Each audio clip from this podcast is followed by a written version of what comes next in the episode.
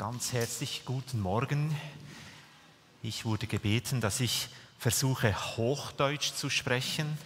Also schaue ich, wir haben Gäste, schaue ich, wie hoch, dass ich da meine Stimme erheben kann. Eigentlich war das, was wir jetzt gerade so ge gehört und erlebt haben, schon ein schöner Teil, was mir auf dem Herzen liegt. Hätte ich gewusst, Dario, von deinen Plänen, hätte ich dich noch sogar mehr in, der, in die Predigt eingebaut. Ja, da geht mein Herz wirklich auf.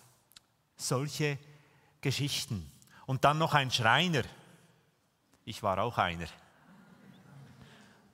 Das ist eine gute, eine gute Zunft, die Schreiner. Sogar Jesus war einer behaupte ich jetzt mal, nicht Zimmermann, wie es immer gesagt wird. Vielen Dank auch für den Einstieg, die Band. Ich lasse keine Chance aus, dich zu ehren. So habe ich kurz noch notiert, ja, darum soll es gehen. Ähm, Steffi hat schon angekündigt, es geht um, um das Weitersagen. Und ich habe so den Titel gewählt, das ist das Graue, man muss auch erzählen können. Ein junger Mensch betritt ein Zugabteil. Dort trifft er auf eine Gruppe Reisende, die sind offenbar schon länger, also die kennen sich schon länger und deren seltsame Konversation äh, hat ihn zunächst irgendetwas so ins Staunen gebracht. Denn in einer ungeordneten Reihenfolge sagen die einfach eine Zahl. Und jedes Mal, wenn einer eine Zahl gesagt hat, brechen alle in ein Gelächter aus.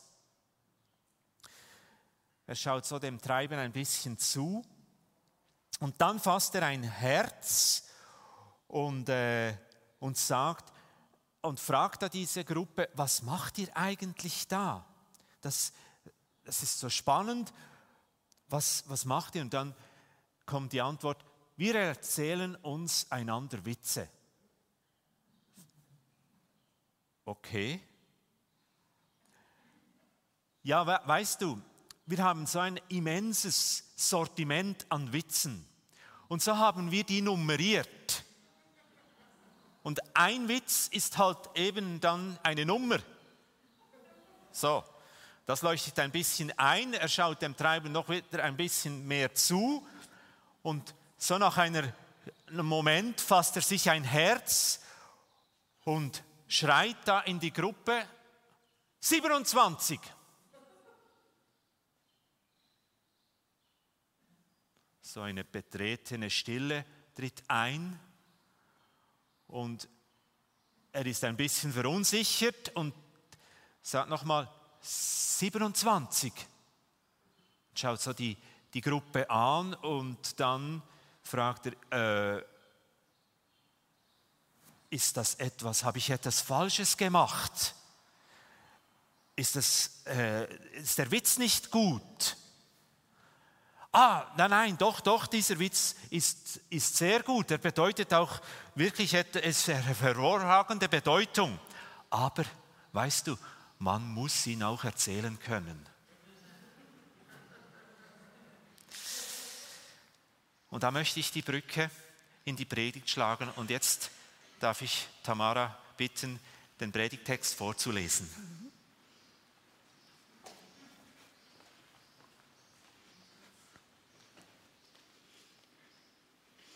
Also das ist Römer 10, 9 bis 17. Wenn du also mit deinem Mund bekennst, dass Jesus der Herr ist und mit deinem Herzen glaubst, dass Gott ihn von den Toten auferweckt hat, wirst du gerettet werden. Denn man wird für gerecht erklärt, wenn man mit dem Herzen glaubt. Man wird gerettet, wenn man den Glauben mit dem Mund bekennt. Darum heißt es in der Schrift, jeder, der ihm vertraut, wird vor dem Verderben bewahrt werden. Ob jemand Jude oder nicht Jude ist, macht dabei keinen Unterschied. Alle haben denselben Herrn und er lässt alle an seinem Reichtum teilhaben, die ihn im Gebet anrufen. Denn jeder, der den Namen des Herrn anruft, wird gerettet werden. Nun ist es aber doch so, den Herrn anrufen kann man nur, wenn man an ihn glaubt. An ihn glauben kann man nur, wenn man von ihm gehört hat. Von ihm hören kann man nur, wenn jemand da ist, der die Botschaft von ihm verkündet. Und die Botschaft kann nur verkündet werden, wenn jemand den Auftrag dazu bekommen hat. Genau das ist ja auch geschehen, denn es heißt in der Schrift, was für eine Freude ist es, die kommen zu sehen, die eine gute Nachricht bringen. Aber nicht alle haben das Evangelium angenommen. Schon Jesaja sagt, Herr, wer hat unsere Botschaft geglaubt? Wie wir gesehen haben, setzt der Glaube das Hören der Botschaft von Christus voraus.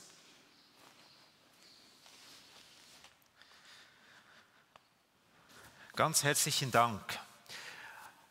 Als ich Jona, Joni gefragt habe, ja, um was geht es denn so, was kann ich predigen, dann hat er mir eben von dieser Sommerprise, von dieser Sommerserie erzählt. Erzähl einfach, was so dein Herz bewegt, was dich so auch beschäftigt, was, was auch dein Leben verändert oder, oder was deinem Leben Schwung gibt. Und da war für mich relativ schnell klar, es geht um Rettung und es geht um Ausbildung. Das sind so meine, äh, meine ähm, Themen, Rettung im Sinn von das Evangelium weitersagen und Menschen ausbilden, die Förderung, Menschen befeigen. Und das ist der zweite Schritt war dann, okay, da steht doch im Römer mal was und da kam ich eben auf diesen Vers oder aus dieser Verse ähm, und habe gesagt, okay, es ist zwar ein bisschen ein schwerer Text, vielleicht ist es dann mehr ein Gewitter, wenn man diesen Römer äh, 10 liest, aber ich hoffe, wir, uns gelingt es jetzt, die Sommerbrise ein bisschen äh, auch zu spüren. Wie gesagt, es ist einer der Favoriten in meinem Leben, dieser Bibeltext. Und zum einen, weil es geht um Rettung. Wenn du also mit deinem Mund bekennst, dass Jesus der Herr ist und mit deinem Herzen glaubst, dass Gott ihn von den Toten auferweckt hat, wirst du gerettet werden. So steigt der Paulus ein. Liebe Gemeinde, es geht um Rettung. Es geht um Rettung. Und das ist das, was mir auf dem Herzen brennt. Das ist das, was mich immer schon sehr ähm, fasziniert hat, seit ich eigentlich mit Jesus unterwegs bin. Und da als junger Schreiner, noch in der Ausbildung, ich nehme jetzt das ein bisschen auf, diese Steilvorlage. Rettung oder Evangelisation und Ausbildung. Das sind so meine Themen.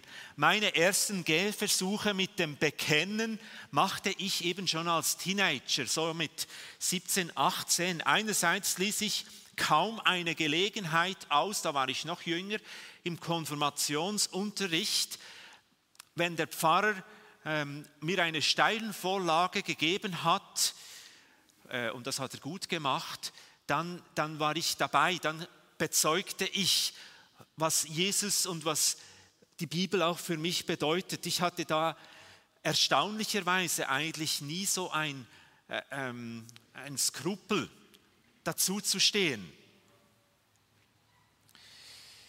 Und dann mit ungefähr 18 machte ich meinen ersten Sommereinsatz im Südtirol, in Meran und dann mal noch in Bozen. Und in dieser Zeit kam so die, äh, die Stimme Gottes oder vernahm ich die Stimme Gottes mit dem Hinweis, du möchtest du, ich möchte dich eigentlich 100 Prozent, ich möchte dich ganz zur Verfügung haben. Wie gesagt, ich war mitten oder gleich am Anfang meiner Schreinerlehre. Eigentlich habe ich zwar zugesagt, ja, sende mich, so wie, es, wie wir es nachlesen können, wo Gott fragt, wen kann ich senden? Wer will gehen, hat Jesaja gesagt, ich bin hier, sende mich. Das, es gibt auch ein Lied und das hat uns mein Herz bewegt, auch in dieser Zeit. Und das habe ich so mit, mit Überzeugung dann auch Gott gesagt. Ja, ich bin hier, sende mich. Im Rückblick muss ich ein bisschen eingestehen, war das Motiv, wenn ich so über Rettung rede und über, über ähm, Evangelisation, nicht immer nur die rettende Liebe, sondern ähm, ich wollte auch Gott beweisen, dass ich etwas wirklich Gutes tue. Wisst ihr, ich war so in der, in der Generation oder in der, ähm, in der Sippschaft zu Hause, jeder Christ ein Evangelist. Äh, spürt ihr ein bisschen den, den, das, das, das Gewitter, das da im Anzug ist? Hä? Genau. Es ging mir manchmal ein bisschen so ähnlich wie diesem jungen Mann. Ähm, ich erzählte die Nummer, aber eigentlich hatte ich so den Inhalt noch nicht immer so klar und merkte auch meine Begrenzung.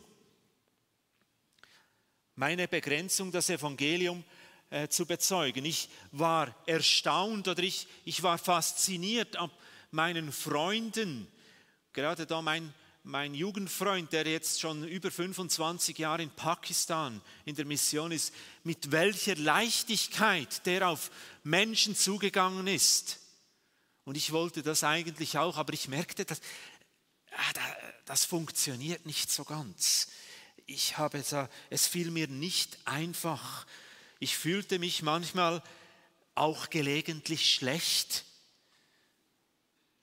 weil eigentlich, oder? Ich, ich wollte da mit Gott, auf der anderen Seite äh, sah ich da die Grenzen und, und ich spürte, ja, ich bin nicht so extravertiert und nicht so äh, eben jeder Christ ein Evangelist.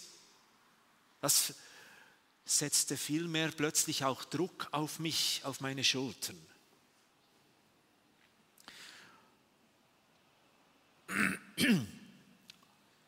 Und ich habe dann so mit der Zeit eine, eine Antwort für mein Dilemma gefunden. Und die Antwort lautete, ich habe nicht die Gabe der Evangelisation. Nun gut, das ist vielleicht eine momentane ähm, Erleichterung. Ist es aber wirklich ähm, die Lösung? Und hier schlage ich wieder die Brücke zu Römer 10. Es gibt da, und da ist eigentlich das, ich habe nämlich entdeckt, es, es gibt für mich zwei Dilemmas. Das eine ist das persönliche Dilemma und das andere ist das theologische Dilemma. Und jetzt möchte ich kurz auf das theologische Dilemma eingehen. Was Paulus, der Verfasser des Römerbriefs, über Bekennen und Retten schreibt, ist nicht ein sogenannter kausaler Zusammenhang. Oder anders gesagt, man wird nicht durch das Bekennen, durch das Evangelisieren gerettet. Man könnte vielleicht diesen Vers auch so interpretieren. Nur wer bekennt, ist gerettet. Beim oberflächlichen darüber hinweglesen kommt das relativ schnell so zum Ausdruck. Und man kann danach noch eine entsprechende Predigt dafür machen, wenn ein Missionar kommt, oder, und sagt so, und eigentlich sollten alle. Und übrigens das Dilemma mit dem Geld, ja, das kenne ich auch. Und da kann man natürlich mit solchen Gewitterstürmen auch noch ein bisschen mehr Geld herauspressen, aber das, das geht es ja nicht. Nochmals, es ist hier kein kausaler Zusammenhang, dass man äh, nur wer wirklich evangelistisch, wer missionarisch unterwegs ist, dann auch ein richtiger Christ ist. Das, das steht hier nicht. Gerecht wird man durch den Glauben. Und Glauben ist Vertrauen. Glauben ist Vertrauen. Wer das Geschenk des ewigen Lebens annimmt, ist gerettet. wer dieses Geschenk annimmt, ist gerettet. Also es ist nicht eine Leistung, es geht hier nicht um eine Leistung in meinem Leben, sondern es geht ums Empfangen. Und ich glaube, das muss man unbedingt bei diesem Vers auch deutlich ausdrücken. Und dann fährt ja der Paulus gleich weiter. Er sagt, denn man wird für gerecht erklärt, wenn man mit dem Herzen glaubt. Und auch der Glaube ist nicht eine Leistung, sondern das ist das ein Empfangen. Gerecht vor Gott sein ist also keine Leistung, sondern ein Stand, eine Stellung. Wir sind gerecht erklärt. Und das ist ganz, ganz entscheidend, gerade wenn man über das Evangelisieren spricht, wenn man auch über solche nicht ganz so einfachen Themen ähm, nachdenkt. Gerecht ist ein Stand oder wie es im ähm, 2. Korinther ausgedrückt ist, er hat den, der ohne Schuld war, für uns zur Schuld gemacht, damit wir die, damit wir die Gerechtigkeit werden, die vor Gott gilt. Und da meint er, da redet er ganz deutlich von Jesus Christus.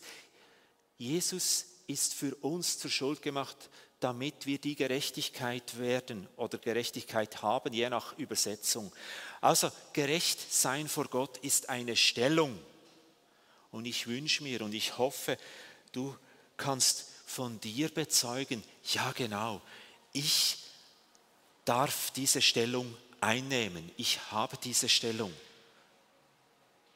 Das Bekennen ist die Konsequenz der Rettung und nicht die Voraussetzung. Das Bekennen ist die Konsequenz und das Resultat unserer Gerechtigkeit, die wir erlangt haben.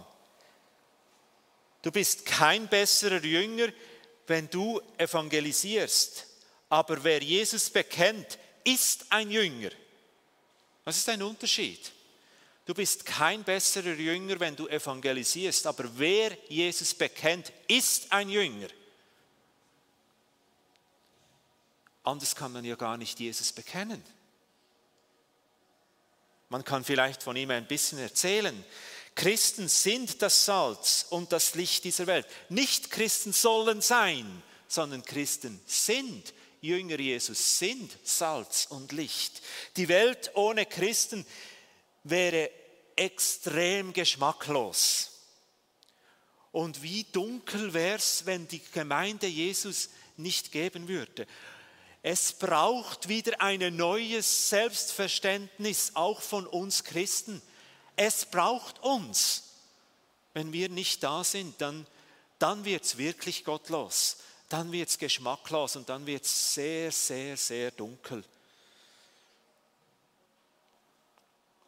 Deshalb ist es ja auch der Gottesdienst in erster Linie etwas, was wir, wenn wir zusammenkommen, ein Bekenntnis gegenüber der unsichtbaren Welt. Da ereignet sich Reich Gottes.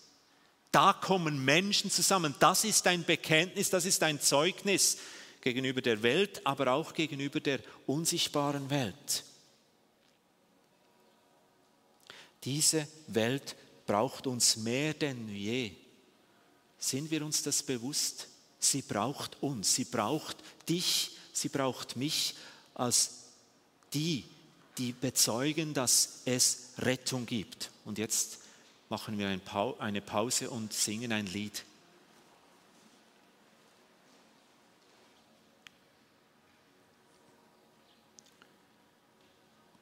Das hätte noch vorher kommen sollen, macht nichts. Es geht um Verkündigung. Es geht um Verkündigung. Wir lesen dann weiter im Römer 10, und zwar der Vers 14. Nun ist es aber doch so, den Herrn anrufen kann man nur, wenn man an ihn glaubt. An ihn glauben kann man nur, wenn man von ihm gehört hat. Und von ihm hören kann man nur, wenn jemand da ist, der die Botschaft von ihm verkündet. Wer, wenn nicht wir Jünger Jesus können den Menschen von Jesus erzählen. Klar, Jesus sagt mal, auch, auch den Steinen könnte man befehlen, dass sie verkünden. Also das, ich glaube, da hat Gott schon noch andere Möglichkeiten und trotzdem hat er sich beschränkt auf uns. Jetzt kommt eben mein persönliches Dilemma. Vorhin habe ich das theologische Dilemma, jetzt das, nämlich das persönliche Dilemma ein bisschen auf. An der Stelle kommt sofort nämlich der Einwand, ich habe die Gabe nicht. Nun, zum Evangelisieren braucht es nicht die Gabe, nein, jetzt, ah, jetzt muss ich gerade zurückfahren. Entschuldigung. Kannst du noch einmal nach die Folie, ich bin, jetzt bin ich nicht sicher, welche Folie das ich brauche. Ich kann es kaum lesen. Ah, das ist okay, das passt. Tipptopp, sehr gut.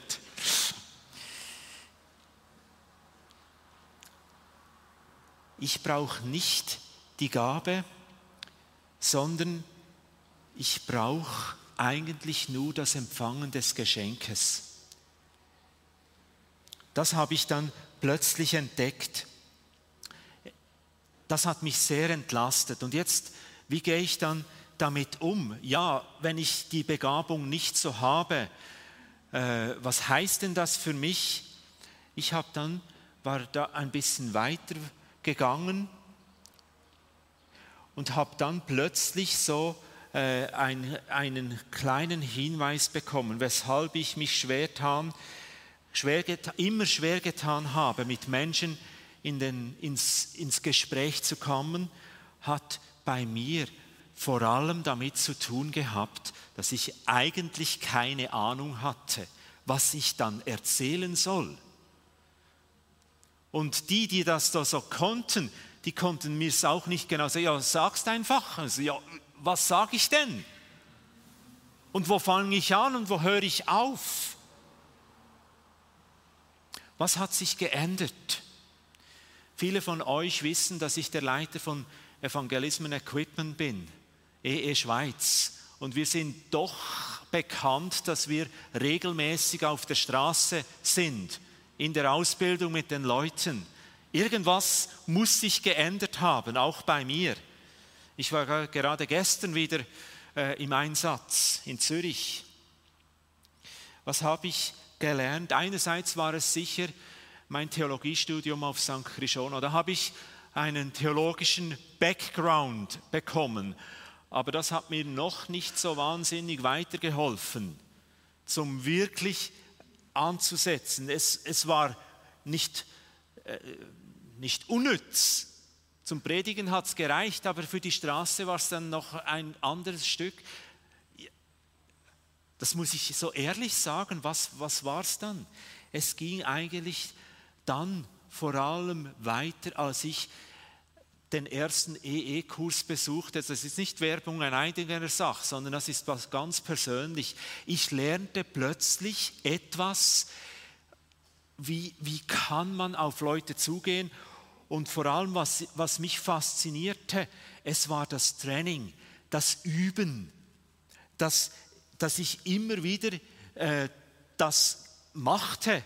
Und so entwickelte ich ein Gespür, in welcher Situation ich was erzählen kann. Vielleicht erzähle ich mal später von einem Beispiel, das ich gerade letzte Woche erlebt habe, was das so be, äh, äh den Unterschied macht, wo du plötzlich in einer Situation, sogar im Füroberbier, Situationen erkennst, wo du einsetzen kannst. Okay, kannst du sagen, ich habe einen anderen Auftrag. Bevor ich aber äh, noch auf das zu sprechen komme, möchte ich euch eine kleine Videosequenz abspielen. Darf ich dich bitten?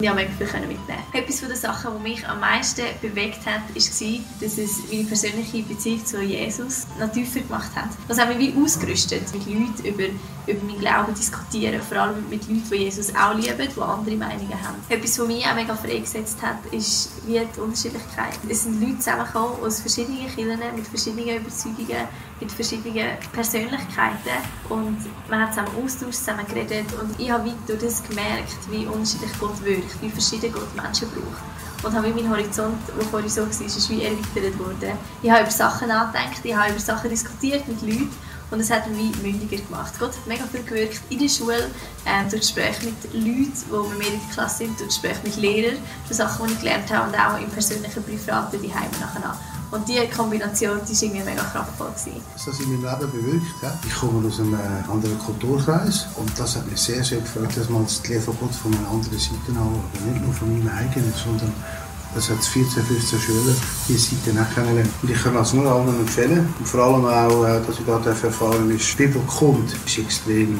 Ich habe es immer sehr praktisch gefunden und es sind auch viele Sachen, die ich mitgenommen habe, habe ich Einfluss auf den Alltag. Ich war interessiert an Evangelisation, was gibt es da noch und ich habe in diesem Jahr sehr viel gesehen, sehr viele verschiedene Sachen gesehen. Ich sage, ich habe auch ein bisschen Horizonterweiterung bekommen, was gibt es für Möglichkeiten und ich konnte sehr viel mitnehmen und profitieren. Ja, an Confession habe ich mega cool gefunden, dass wir so viele ähm, verschiedene Dozenten und Gastredner hatten, die immer mit einem anderen Thema gekommen sind und gleich hat so einen roten Faden durch das Ganze gehabt. Und das hat mich mega begeistert und hat auch mein Leben verändert. Und das Evangelium und die Botschaft der Bibel ist eigentlich immer im Zentrum gestanden. Für mich war Confession eine Horizonterweiterung im Bibelwissen. Wir haben verschiedene Themen angeschnitten, wie Kirchengeschichte, Leiterschaft, Gebet und ich habe auch gelernt, wie man um Esoteriker und Muslime das Evangelium weitergeben und so auch der Auftrag geworden, das Evangelium zu verkündigen.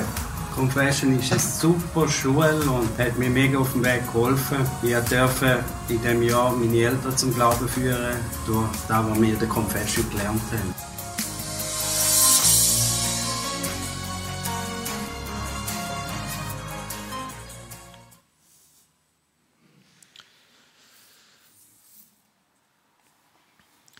Neben dem, dass ich eben in der EE äh, e arbeite, bin ich auch in der Schulleitung der Confession. Die Confession, Confession eine Schule für Evangelisation und Apologetik. Und das waren jetzt die, unsere aktuellen Studenten, die morgen ihren Abschluss bekommen. Was mich, und deshalb habe ich das am Schluss, der Patrick am Schluss erzählt hat, so enorm fasziniert hat. Der Patrick hat, indem er diesen Leitfaden, diesen EE-Leitfaden auswendig lernte, seine Eltern zum Glauben geführt. Der war zum, ging zum Vater und hat gesagt, Vater, ich brauche jemanden, der mir zuhört, weil ich das auswendig lernen muss für die Schule. Und dann hat er gesagt, ja, ich will diesen Jesus in mein Leben einladen. Leute, und das, das ihr, ihr spürt das, das, das wird mir ganz anders, wenn ich solche Dinge höre. höre. Und das hat nichts mit Auftrag oder weiß ich was wir alles ähm, immer wieder als Entschuldigungen bringen zu tun, sondern das hat damit zu tun, dass Menschen sich irgendwo auf den Weg machen. Ist das nicht unglaublich? Gott nutzt deine Ressourcen. Sie lernen über Rettung zu reden und plötzlich passiert etwas Unvorhergesehenes. Liebe Geschwister, es geht nicht darum, ob wir begabt sind, sondern darum, dass wir beauftragt sind.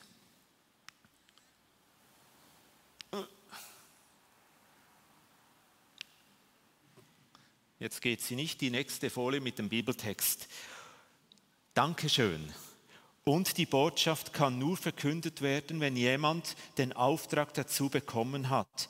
Genau das ist ja auch geschehen, denn es heißt in der Schrift, was für eine Freude ist es, die kommen zu sehen, die eine gute Nachricht bringen.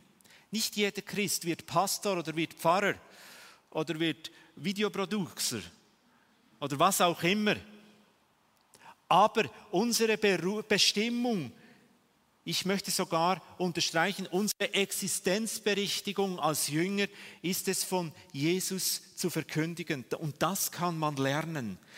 Letzten Donnerstag war ich an der Diplomfeier meiner Tochter. Sie hat jetzt die Lehrzeit als Bäckkonditorin abgeschlossen. Simea, sie, einige kennen sie vielleicht sogar noch. Ja, sie hat eine dreijährige Lehre absolviert mit einer Abschlussprüfung und ist jetzt ausgebildete Bäckkonditorin. Das ist eigentlich logisch, oder? Aber wieso ist es im geistlichen Leben dann anders? Nein, ist es eben nicht.